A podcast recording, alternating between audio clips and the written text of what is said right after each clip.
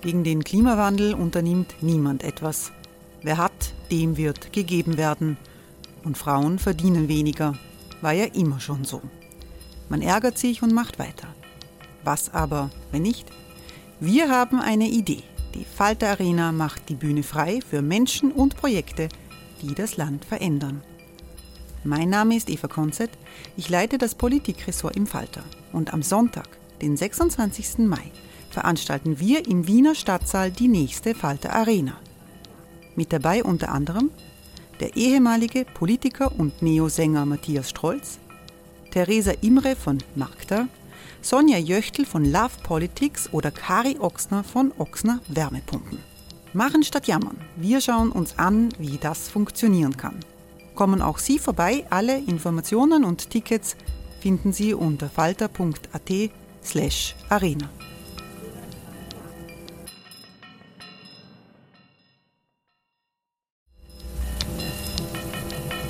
Falter-Podcasts werden durch Werbung unterstützt. Das hilft bei der Finanzierung unseres journalistischen Angebots. Die Erderhitzung ist kein Gefühl, aber mit vielen Gefühlen verbunden. Sorgen etwa oder Angst. Eine Veranstaltung gegen diese Ohnmacht ist Tipping Time, eine Klimakonferenz der Zivilgesellschaft. Von 9.5. bis 11.5. findet Tipping Time in Kooperation von Globe Art, Solektiv und Tangente St. Pölten statt und lädt ein zu Diskurs, Diskussionen und Workshops mit namhaften Vortragenden wie Nikolai Schulz und Friederike Otto. Weitere Informationen finden Sie auf www.tangentesanktpölten.at.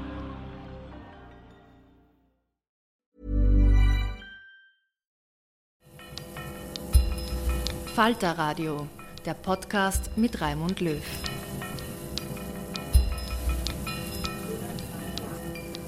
Sehr herzlich willkommen, meine Damen und Herren, im Falter Radio. Bruno Kreisky, das war die Hochzeit der österreichischen Sozialdemokratie, im Rückblick oft verklärt, aber auf jeden Fall ein glänzendes Beispiel, wie Modernisierung, mehr Gerechtigkeit und Internationalismus Hand in Hand gehen, getragen über Jahre von einer Mehrheit der Bevölkerung in unserem Land. Dem Schriftsteller Robert Menasse wurde dieser Tage der Bruno Kreisky-Preis für das politische Buch 2022 verliehen. Wir gratulieren. In seiner Festrede im Karl-Renner-Institut erinnert Menasse daran, was Kreiskys Bildungspolitik für ihn, den damaligen rebellischen Linken, persönlich bedeutet hat und wie er es aus aktuellem Anlass heute mit Karl Marx hält und mit dem Marxismus. Was dem Schriftsteller bei seiner Rede etwas zusetzt, das ist Otto und Menasse eine unsägliche Koalition von Heuschnupfen und Rührung. Hören Sie sich das an. Am 6. Mai 1979 besuchten zwei Benediktiner ein Schlachtfeld.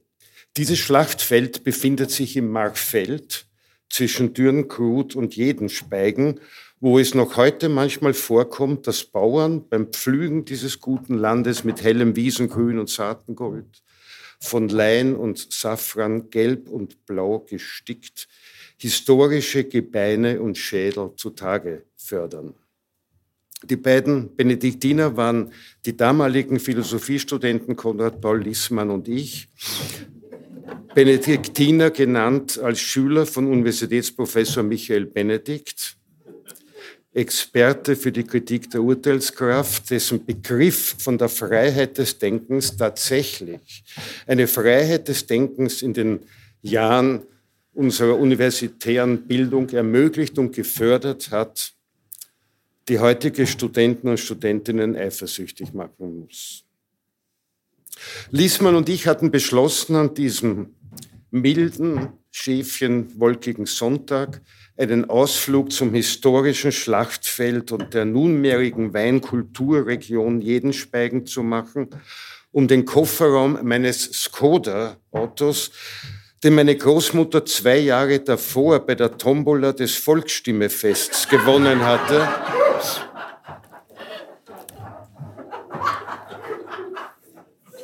Ich bin der Wahrheit verpflichtet.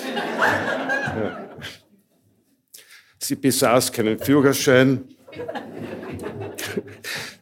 So ist das Auto an mich gefallen. Um diesen Skoda also mit Wein zu füllen, um Vorrat für die nächtelangen Hegel, Kant, Benjamin, Adorno und ja, Marx und Trotzki-Diskussionen der nächsten Wochen zu haben. Bekanntlich war der Geist der Doppelmonarchie, zumindest in der Doppelanarchie der Kunst- und Philosophiezirkel der 70er Jahre einigermaßen aufgehoben. Jedenfalls, da saßen zwei Benediktiner zum solidarischen Leidwesen Professor Benedikts zwei linksextreme Studenten an einem grob gezimmerten Holztisch im Sonnenuntergang vor einem Weinkeller mit Blick auf das Schlachtfeld, auf dem Rudolf I. den König Ottokar vernichtend geschlagen hatte, was nicht nur die Grundlage für 640 Jahre österreichischer Habsburger Geschichte schuf, sondern auch noch die geistigen Grundlagen der Zweiten Republik prägte. Schließlich wurde im Jahr 1955 das Burgtheater und damit indirekt auch die Wiedererlangung der österreichischen Souveränität mit Grillparzers König Ottokar begangen. Der Weinbauer stellte zusammen mit einer neuen Flasche Wein ein Kofferradio auf den Tisch, sagte, jetzt kommt gleich der Bruckmann. Und Professor Bruckmann, der damalige Hochrechner der Nation, verkündete, dass Bruno Kreisky an diesem Wahlsonntag die absolute Mehrheit nicht nur verteidigen, sondern gar ausbauen konnte. Und die beiden Benediktiner brachen in Jubel aus. Ja, sie jubelten.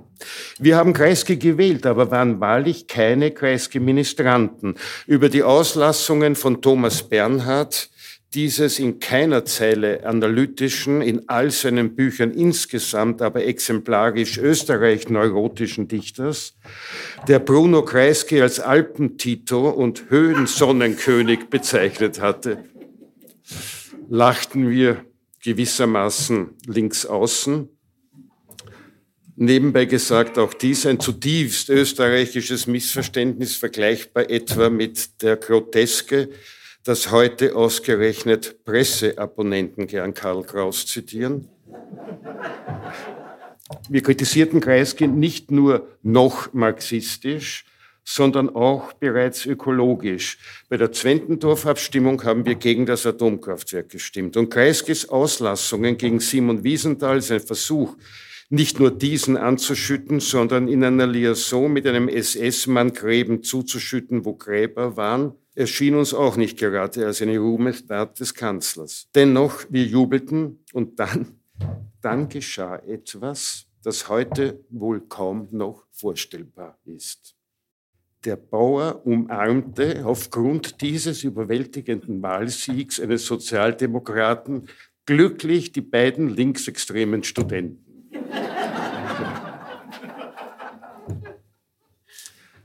Und da, dann kam auch der Dorfgendarm vorbei,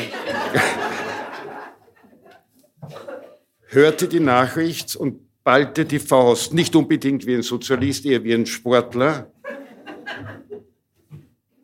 Und dann saßen der Bauer und die Bäuerin, der Gendarm, der Adornit und der Trotzkist vor einem Weinkeller, blickten auf die nunmehrige Idylle eines für Österreich höchst bedeutsamen historischen Schlachtfelds und tranken und feierten Kreiskys Wahlsieg im Abendrot, das allerdings metaphorisch für uns nur die Fortsetzung des österreichischen Morgenrots war. Diese Geschichte ist mir augenblicklich wieder eingefallen, als ich erfuhr, dass mir der Kreisky-Preis zugesprochen wurde. Ich habe sie früher ein paar Mal erzählt als Sinnbild für die damalige Stimmung und die verblüffend große gemeinsame Schnittmenge politischer Lager. Aber dann lange nicht mehr, denn dies wollte ich wahrlich nie. Plötzlich einer zu sein, der nostalgisch seine Jugendjahre verklärt oder aber, wenn es nichts zu verklären gibt, mit dem umwölkten Ernst des Zeitzeugen Anekdoten erzählt. Für die Nostalgie spricht zwar, dass sehr vieles damals besser wurde, als es davor gewesen ist. Gegen die Nostalgie spricht unter anderem aber, dass heute zwar vieles besser sein könnte, wir aber vor Herausforderungen stehen, die wir uns damals nicht im Traum oder korrekt gesagt nicht im Albtraum hätten vorstellen können. Und gegen die sogenannte Zeitzeugenschaft spricht, dass wir gerade damals einen ganz anderen Anspruch zu formulieren gelernt haben, nämlich sich, zu seiner ganz, sich in seiner ganzen Lebenszeit als Zeitgenosse zu verstehen, seine Zeitgenossenschaft kritisch zu reflektieren, aber auf jeden Fall dies, immer ein Zeitgenosse zu bleiben. Das ist der Anspruch, der bleiben muss im Wechsel der Zeiten. Ein Zeitzeuge hingegen hat, wenn wir ehrlich sind, in der Regel etwas Trauriges. Wir hören ihm zu in der Hoffnung und mit dem Versprechen, dass die Zeit, die er bezeugt, nie wiederkehrt. Gibt es Zeiten, deren Wiederkehr wir wünschen? Die Glanzzeit der Sozialdemokratie, als Bruno Kreisky, Willy Brandt und Olaf Palme Europa den Stempel aufdrückten. Wie komme ich auf diesen Gedanken? Weil sich jüngst gerade rechtzeitig, ja, gerade rechtzeitig vor der heutigen Veranstaltung Dynamiken in der Sozialdemokratischen Partei gezeigt haben, die als aufbrausende Nostalgie interpretiert wurden. Aber was waren das für Zeiten, die glorreichen 70er Jahre? In halb Europa herrschten stalinistische Diktaturen und, und sogenannte westliche Länder wie Portugal, Spanien und Griechenland waren faschistisch. Auch wenn dann die faschistischen Regime überwunden wurden, während der Zusammenbruch der stalinistischen Gefängnisse nicht absehbar war, so war das der historische Kontext, als Österreich ein modernes Land wurde. Bruno Kreisky war ein großer Staatsmann. Darüber besteht wohl kein, kein Zweifel.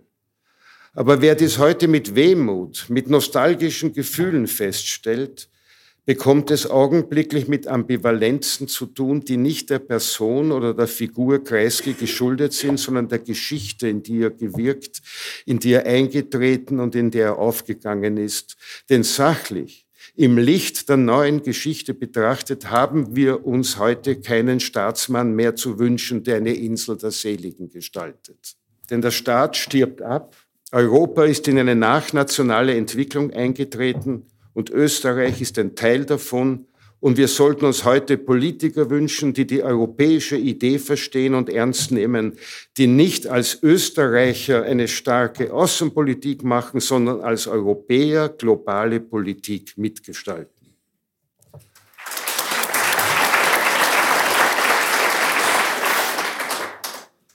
Aber bevor ich darauf eingehe, muss ich noch kurz auf einen Aspekt der kreiskischen Politik zu sprechen kommen, der immer mit ihm in Verbindung gebracht, ihm vorgeworfen wird und der heute als Frage nach der Finanzierbarkeit des Sozialstaats wieder größte Aktualität gewonnen hat, nämlich seine Schuldenpolitik. Und hier haben wir tatsächlich im Sinn historischer Gerechtigkeit, und das ist mir sehr wichtig, eine Schuld zu begleichen. Von allen Einwänden, die bis heute gebetmühlenartig gegen Kreisky und seine Politik vorgebracht werden, ist dieser eindeutig der dümmste. Dass Bruno Kreisky einen immensen Schuldenberg angehäuft habe, der den Staatshaushalt bis heute heillos belastet und noch für künftige Generationen eine nachgerade unbewältigbare Hypothek darstelle. Erstens waren diese Schulden verschwindend klein gemessen an heutigen Maßstäben vor allem aber immer in vernünftiger Relation zu der wachsenden Produktivität des Landes. Zweitens handelte es sich bei diesen Schulden um Investitionen und nicht um Verschwendung oder Raub. Im Unterschied zum Beispiel zu den sozialen Verwüstungen, die ein späterer Kanzler zugunsten seiner Sponsoren mit jenem Finanzminister produziert hat, der heute nur noch auf den Gerichtsseiten präsent ist. Kreisky hat Schulen und Universitäten Spitäler und Straßen gebaut, er hat in die Modernisierung der Infrastruktur investiert, er hat Geld aufgenommen und investiert, ohne sich dann ratlos fragen zu müssen, was oder wo denn seine Leistung war. Denn dem Geld, das damals geflossen ist, standen dann reale materielle Werte im öffentlichen Besitz gegenüber und nicht privatisiertes Vermögen und private Stiftungen in Liechtenstein. Nein, Kreisky hat nicht Schulden produziert, sondern jenen gesellschaftlichen Reichtum zu befördern, fördern begonnen, der durch den klassischen sozialdemokratischen Anspruch von Verteilungsgerechtigkeit definiert war und von dem erst heute endlich wieder die Rede ist.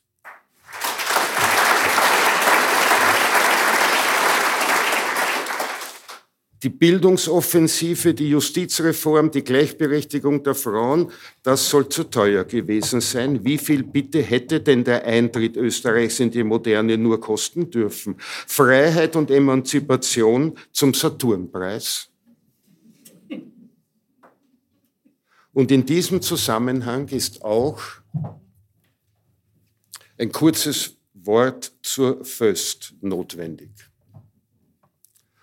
Das war das verstaatlichte Unternehmen, das Jahr für Jahr als Exempel dafür herhalten musste, dass der Staat, vor allem ein sozialdemokratisch regierter Staat und ganz besonders Bruno Kreisky, nicht wirtschaften können. Aber was ist damals entschieden worden? Kreisky hat dieses Unternehmen in den Jahren einer internationalen Stahlkrise am Leben erhalten. Zahlreiche private Stahlköcher sind weltweit in diesen Jahren in Konkurs gegangen. Sie hätten gerne getan, was Kreisky gemacht hätte, aber sie konnten es nicht, weil kein privater Unternehmer konnte, was ein aufgeklärter, ideeller Gesamtkapitalist, also ein Staat, bei Bedarf machen kann. Verluste so lange in Kauf zu nehmen, bis die Privaten aufgeben müssen. Private gehen in Konkurs. Ein Staat mit wachsender Gesamtökonomie nicht. Und so hat er das Unternehmen und die Arbeitsplätze gerettet.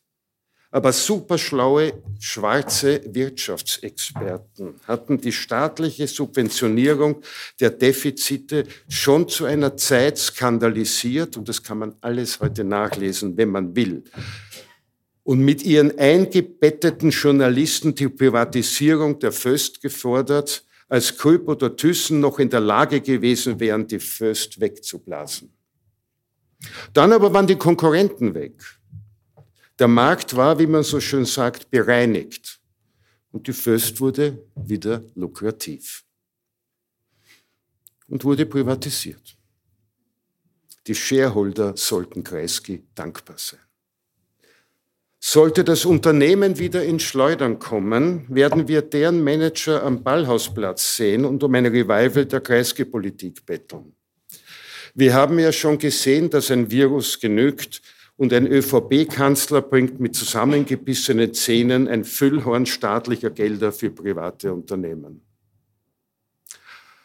Aber reden wir jetzt nicht von notwendigen staatlichen Interventionen in den Markt. Erinnern wir uns an die Investitionen in die Demokratisierung der Gesellschaft. Man muss kein Zeitzeuge sein, um sozialen Frieden hochzuschätzen. Man muss kein Neoliberaler sein, um freie Entfaltungsmöglichkeiten der Tüchtigen wünschenswert zu finden.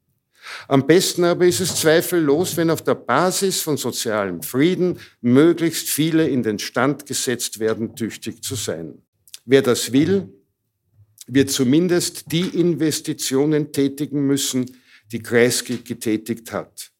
Das ist keine Schuldenpolitik, sondern eine Bringschuld vernünftiger Politik. Und sie muss dort beginnen, wo auch Kreisky begonnen hat, mit konsequenten Investitionen in die Bildungsinstitutionen, von den Kindergärten über die Schulen, die Universitäten bis zur Erwachsenenbildung.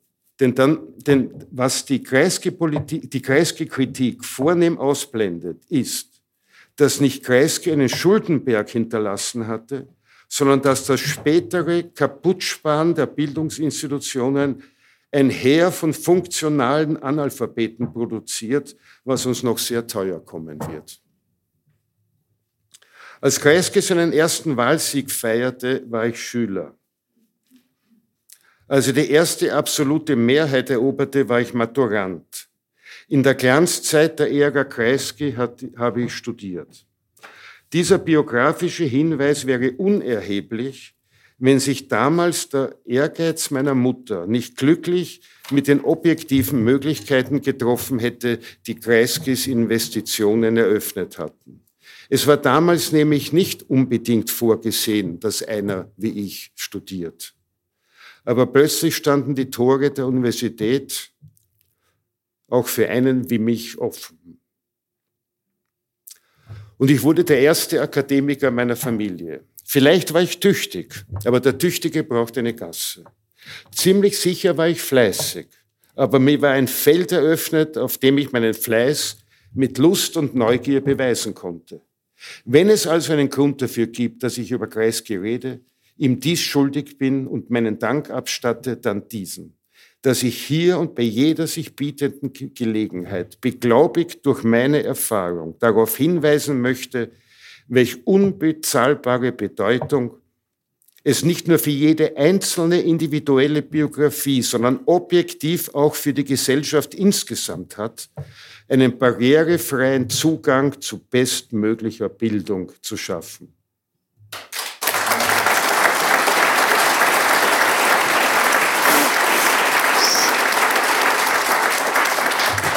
Damit kein, damit kein Missverständnis aufkommt. Ich rede von Bildung und nicht von Ausbildung. Ausbildung versteht sich von selbst. Auch Knechte sind ausgebildet. Sie haben die erforderliche Ausbildung, die sie befähigt, Knecht zu sein. Man kann im Sinne ökonomischer Erfordernisse Ausbildung meinetwegen auch als Kapital bezeichnen. Aber Bildung ist kein Kapital. Bildung ist ein Menschenrecht. Ist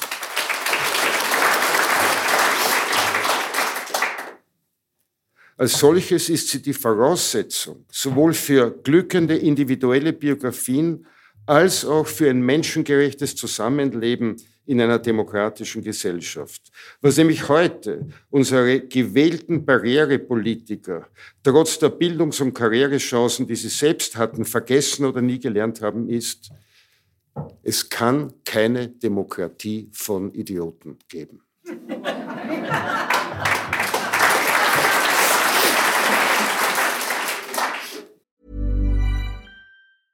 Even when we're on a budget, we still deserve nice things. Quince is a place to scoop up stunning high-end goods for 50 to 80% less than similar brands. They have buttery soft cashmere sweaters starting at $50, luxurious Italian leather bags, and so much more. Plus, Quince only works with factories that use safe, ethical, and responsible manufacturing. Get the high-end goods you'll love without the high price tag with Quince. Go to quince.com/style for free shipping and 365-day returns. ich sage es noch einmal, wenn das so einen Erfolg macht, dann muss man immer wieder sagen, jenen, die von der, von der demokratischen Legitimation gewählter Faschisten reden, es kann keine Demokratie von Idioten geben. Diejenigen also, die für die Zugangsbeschränkungen zu Bildungseinrichtungen sind, für Limitierung der Studienplätze, für die Differenzierung und Auseinanderdividierung der Schüler aufgrund ihrer Herkunft in unbenannten Schultypen, für die Beibehaltung des Unsinns, dass Literatur aus den Lehrplänen gestrichen wurde, leider muss ich sagen, ausgerechnet von einer sozialdemokratischen Ministerin für weitere Hürden wie Studiengebühren bei Überschreitung einer ohnehin schon äußerst knapp bemessenen Regelstudienzeit oder Knockout-Prüfungen und so weiter. Die sollen bitte gleich so ehrlich sein und sagen, Sie sind für die Abschaffung der Demokratie ihrem Geiste nach. Sie sollen nicht von Budgetzwängen sprechen, sondern klar und deutlich aussprechen. Sie sollen klar und deutlich aussprechen dass ihnen mündige Bürger mehr schlaflose Nächte bereiten als kaputtgesparte Universitäten.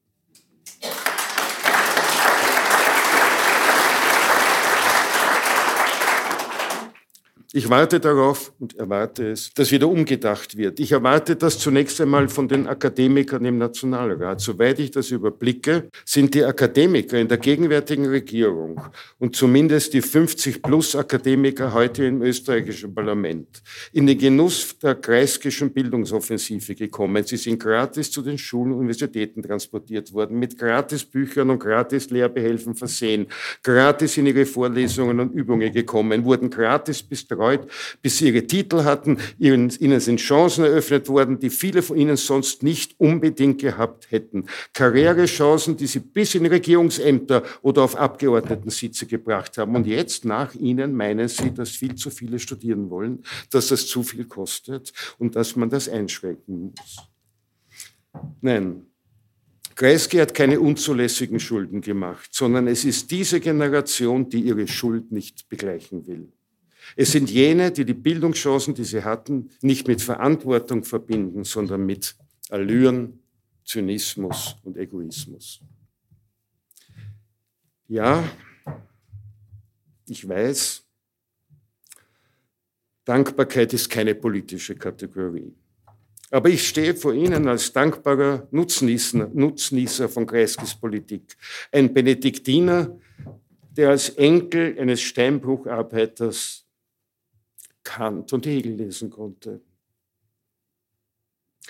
Und im Sinne der Vermittlung zwischen unserer Natur und der Freiheit nicht müde werden wir daran zu erinnern, dass es nicht zu viele Studentinnen und Studenten gibt, sondern viel zu wenig Geld für unsere Bildungseinrichtungen, obwohl sie mit unseren Steuergeldern längst bezahlt sind, mit dem Anspruch, sie bestens auszustatten.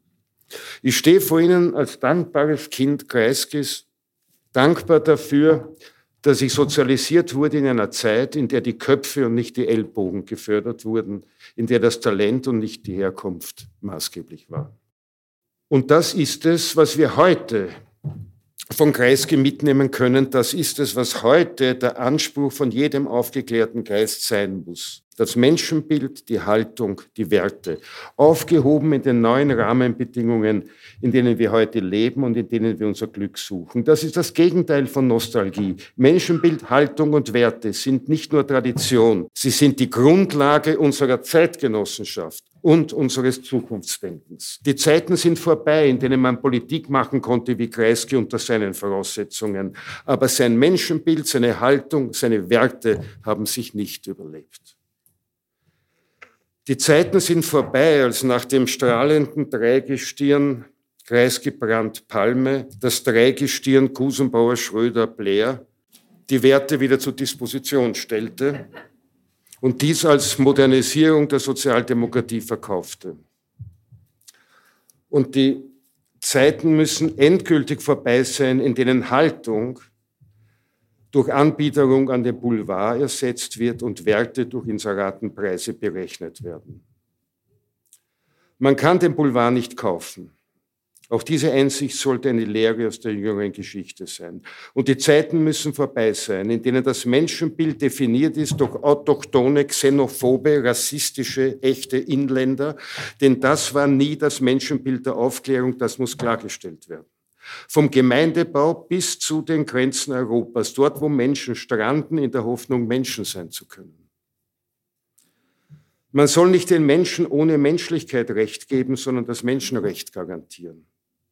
Und es muss Schluss sein mit den vertrottelten Phrasen, mit denen eine hilflose Politik kaschiert und dabei auch noch die Gesellschaft spaltet, trotz aller Brücken und allem aufeinander Zugehens in Wort- und Tatenlosigkeit. Zum Beispiel die Phrase, wir müssen die Sorgen der Menschen ernst nehmen. Warum, frage ich mich, sind mit die Menschen immer nur die Rechten, die Mitläufer der Faschisten gemeint. Bin ich kein Mensch? Sind wir keine Menschen? Warum werden unsere Sorgen nicht ernst genommen? Die Sorgen vor Rechtsruck, die Sorgen vor Renationalisierung, die Sorgen von wachsender Zustimmung und der Hetze der Kellner-Nazis.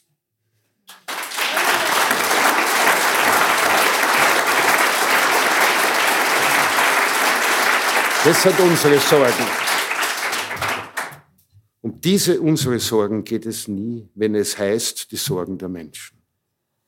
Auch das sollte eine Lehre sein, die wir nicht vergessen dürfen und an die wir erinnern müssen, immer wieder erinnern. Die Mitläufer sind die Täter. Die Partei, die Kreisky einst zur absoluten Mehrheit geführt hat, muss heute wieder eine tatkräftige Partei sein, keine Mittäterpartei.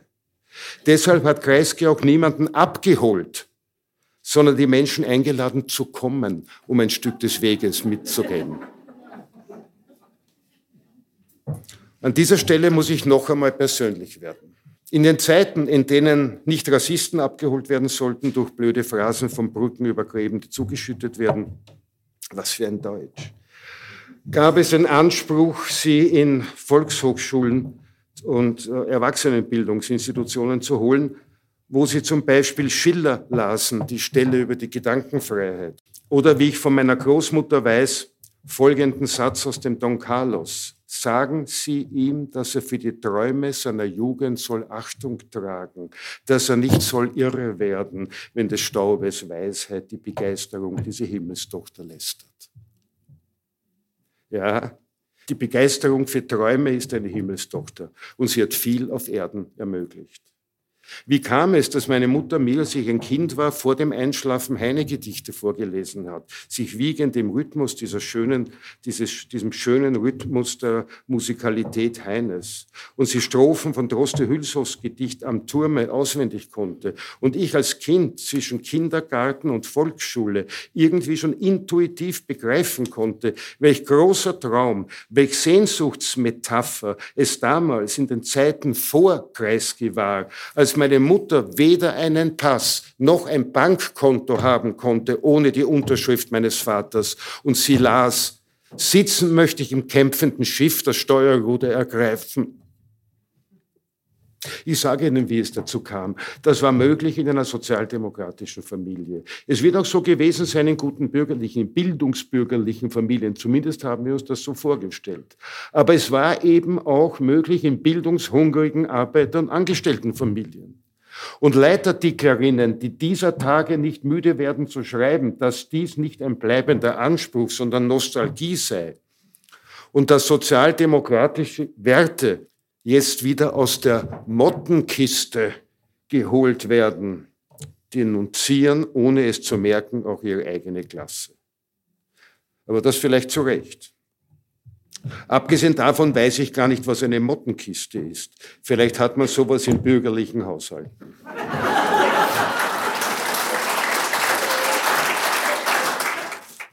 Ich habe gesagt, dass es hier und jetzt, wenn wir aus Anlass des Kreisgepreises an uns an Bruno Kreisky erinnern, nicht um Nostalgie geht, gehen darf. Es ist eine billige Unterstellung, wir müssen sie zurückweisen. Es geht um ein Menschenbild, um Haltung, um Werte, wie sie Kreisky zu seiner Zeit unter den damals gegebenen Voraussetzungen in Politik umgesetzt hat und wie sie heute unter den heute gegebenen Umständen gestaltend in die Zukunft getragen werden müssen.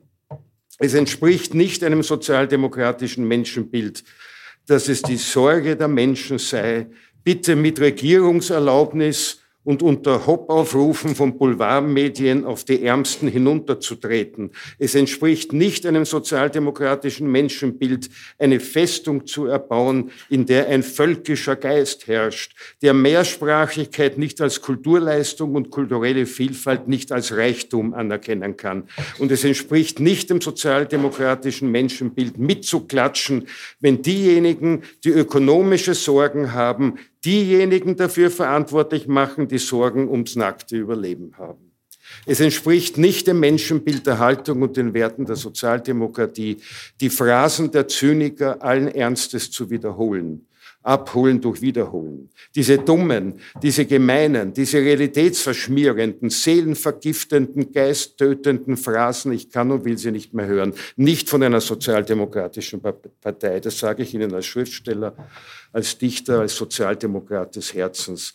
Und ich erinnere daran, was Lassalle gesagt hat. Es ist und bleibt eine revolutionäre Tat, klar und deutlich zu sagen, was ist.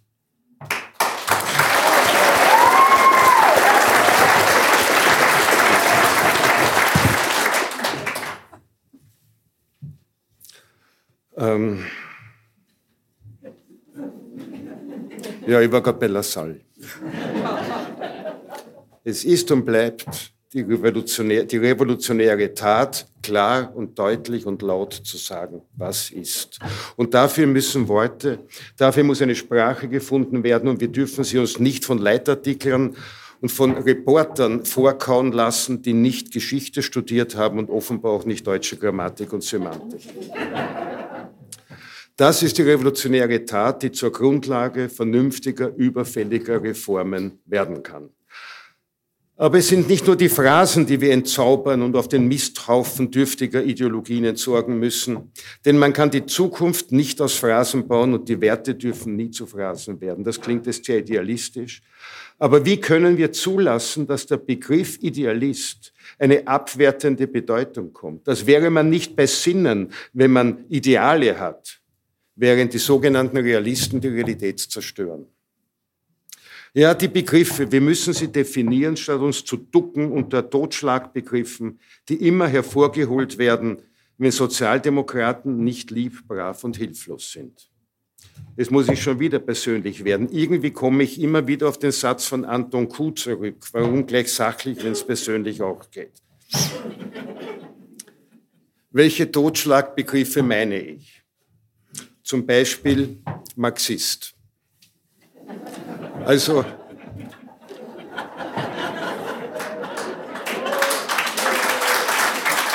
ja, ich bin dran. Ich gestehe, ich bin ein Marxist. So.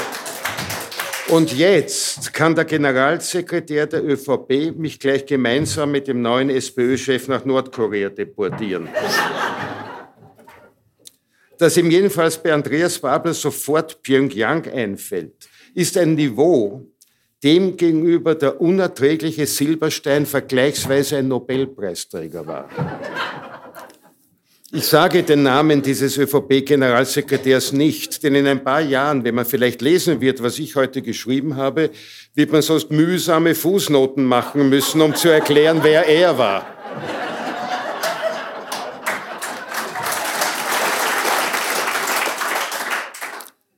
Es geht nur darum, dass heute der Sprecher einer christdemokratischen Partei im Ernst glaubt, einen Sozialdemokraten auf diese dürftige und dumme Weise verhöhnen und einer vorgeblichen Lächerlichkeit aussetzen zu können. Es fällt mir da schwer, sachlich zu bleiben. Die sachlichste Formulierung, die mir einfällt, ist, ich frage mich, ob dieser Generalsekretär, den natürlich alle Zeitungen auf und ab zitierten, ein Vollidiot oder ein Zyniker ist.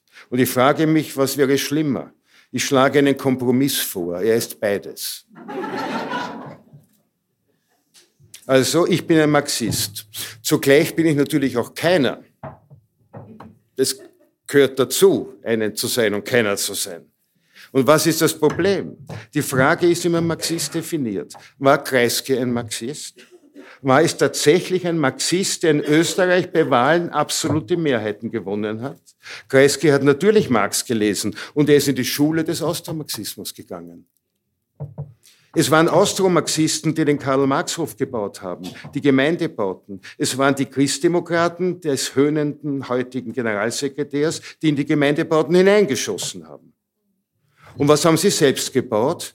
Natürlich nicht die Habsburger Kulissen, von denen ihre Hotellerie lebt, aber auch nicht irgendein nennenswertes Projekt des modernen Österreichs oder des modernen Wiens. Nicht die U-Bahn, da waren sie dagegen, da könnten ja Hackler als Favoriten in die City kommen.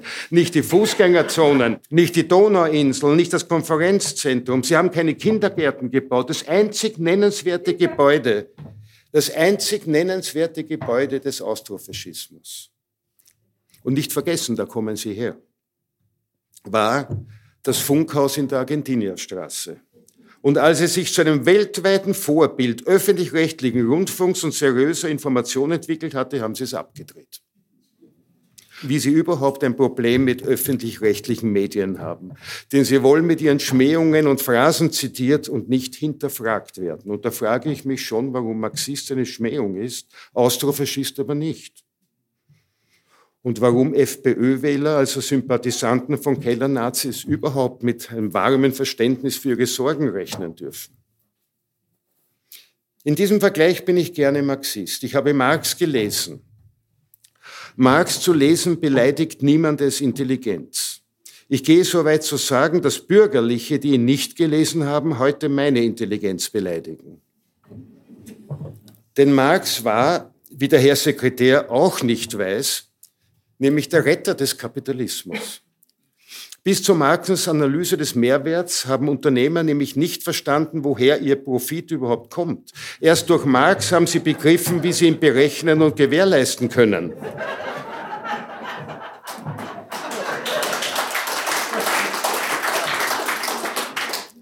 Es gibt lustige Stellen im Kapital, wo Marx zeigt, wie dumme Unternehmer durch simple Aufschläge auf ihre Produktionskosten, die aber nicht der gesellschaftlichen Wertproduktion entsprachen, ein Nullsummenspiel erzeugten, das Wachstum, also die Triebfeder des Kapitalismus, gar nicht möglich gemacht hätte.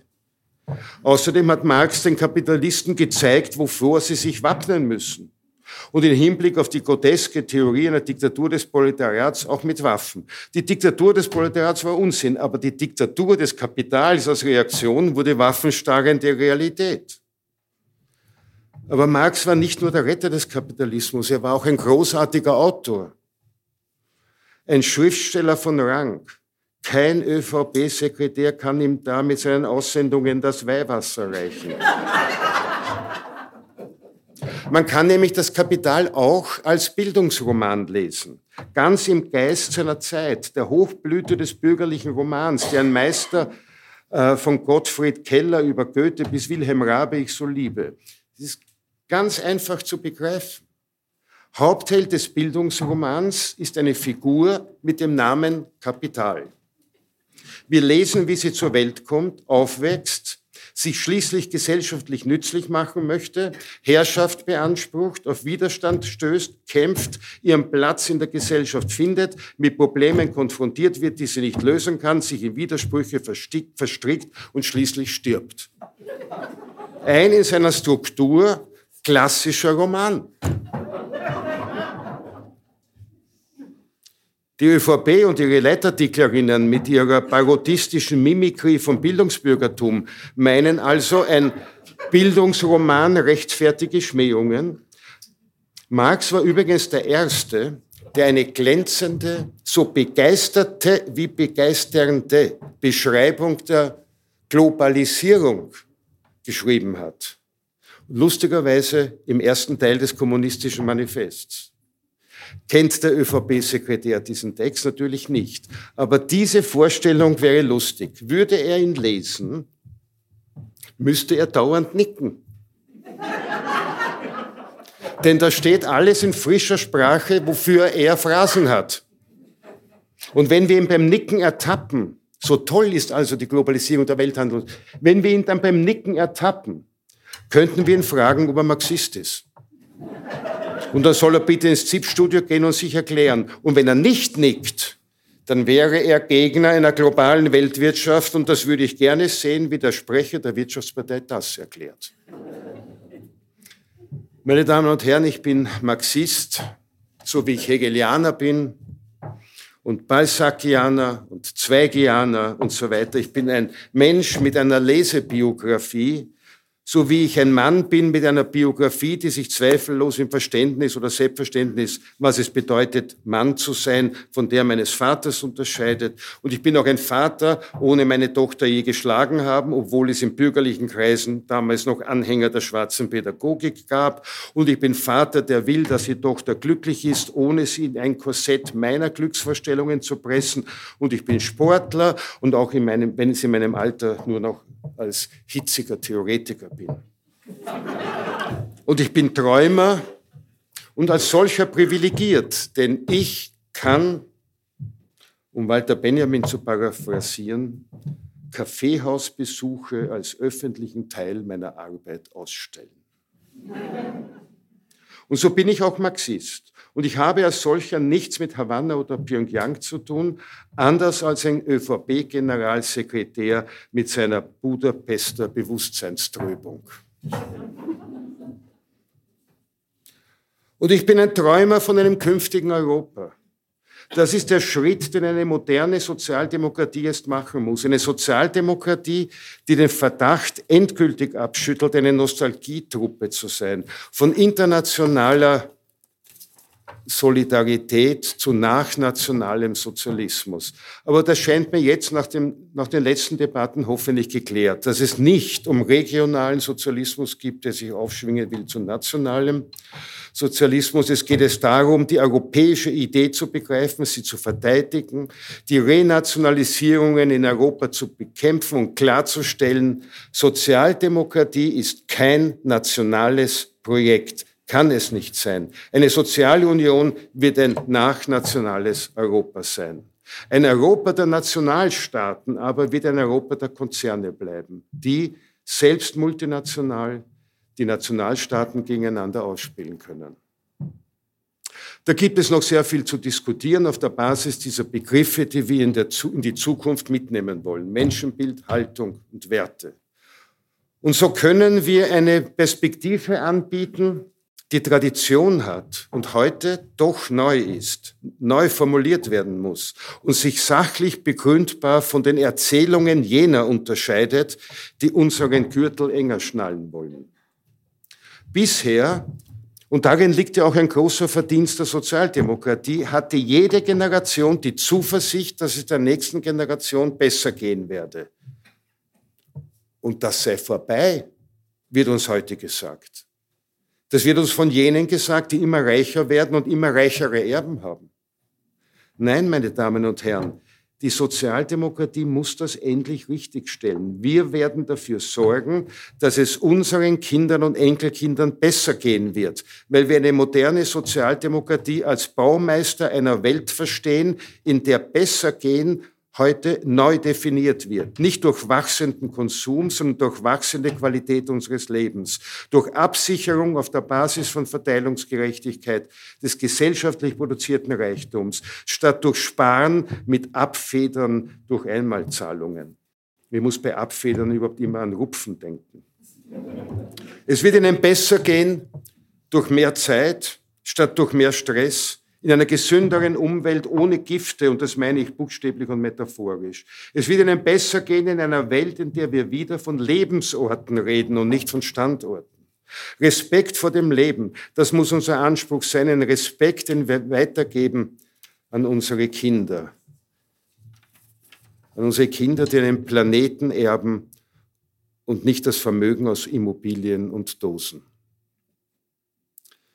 Wir sollen die erste Generation sein, die nicht mehr darauf vertrauen kann und darf, dass es den Kindern und Enkelkindern besser gehen wird? Das wird uns dauernd gesagt. Nein. Gerade heute sehen wir die Notwendigkeit, sehr vieles besser zu machen. Und das ist unsere Erzählung. Die Dystopien überlassen wir jenen, die aus Kalkül schwarz sehen. Jenen, die glauben, dass sie, wenn sie die roten Gefriese und das rote Gesindel verachten und schmähen, selbst bessere Leute sind. Aber es gibt, wie schon Nestor gesagt hat, Leute und Menschen. Wir werden ja sehen, was die Menschen wollen. Und damit bin ich wieder bei König Ottokar. Es heißt ja bei Grillparzer nicht, tritt hin auf jeden. Unser Anspruch, unsere Erzählung, unsere Hoffnungen, jetzt noch mit ein bisschen notwendigem Grün ins Rote kann man auch wirtschaftstheoretisch, ja, man kann das mehrfach interpretieren. Kein Baum ist so blöd, dass er ewig weiter wächst. Aber was er macht, wenn er seine Größe erreicht hat, muss uns Sinnbild sein. Transformation von Gift in gesundes Klima mit stolzer Krone. Und ich sage Ihnen, das scheue Reh wird in dieser Welt äsen, aber nicht mehr entwischen.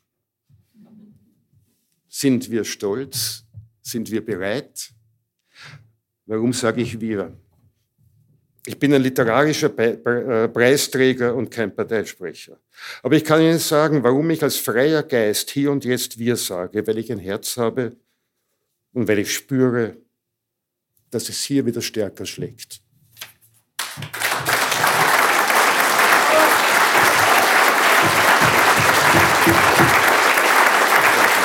Herzlichen Dank, Robert Menasse.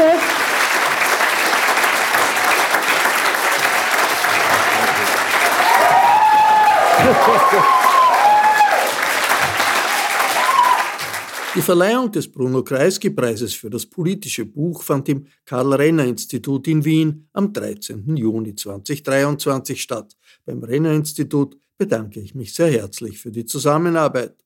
Ich verabschiede mich von allen, die uns auf UKW hören, im Freirad Tirol und auf Radio Agora in Kärnten. Aktuelles zu den politischen Auseinandersetzungen unserer Zeit lesen Sie regelmäßig im Falter, jede Woche. Daher empfehle ich ein Abonnement des Falter. Alle Informationen gibt es im Internet unter der Adresse abo.falter.at. Ursula Winterauer hat die Signation gestaltet, Philipp Dietrich betreut die Audiotechnik im Falter. Ich verabschiede mich bis zur nächsten Folge.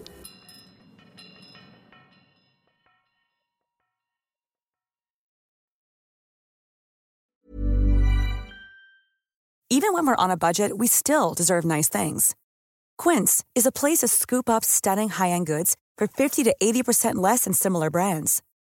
They have buttery soft cashmere sweaters starting at $50, luxurious Italian leather bags, and so much more.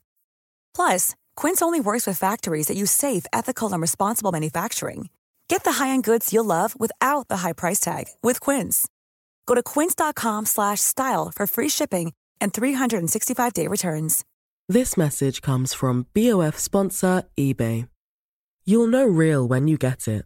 It'll say eBay Authenticity Guarantee. And you'll feel it. Maybe it's a head turning handbag, a watch that says it all, jewelry that makes you look like the gem, or sneakers and streetwear so fresh every step feels fly. eBay gets it. So look for the blue check mark next to that thing you love and be confident that every inch, stitch, sole, and logo is checked by experts. With eBay Authenticity Guarantee, you can trust that feeling of real is always in reach. Ensure your next purchase is the real deal. Visit eBay.com for terms.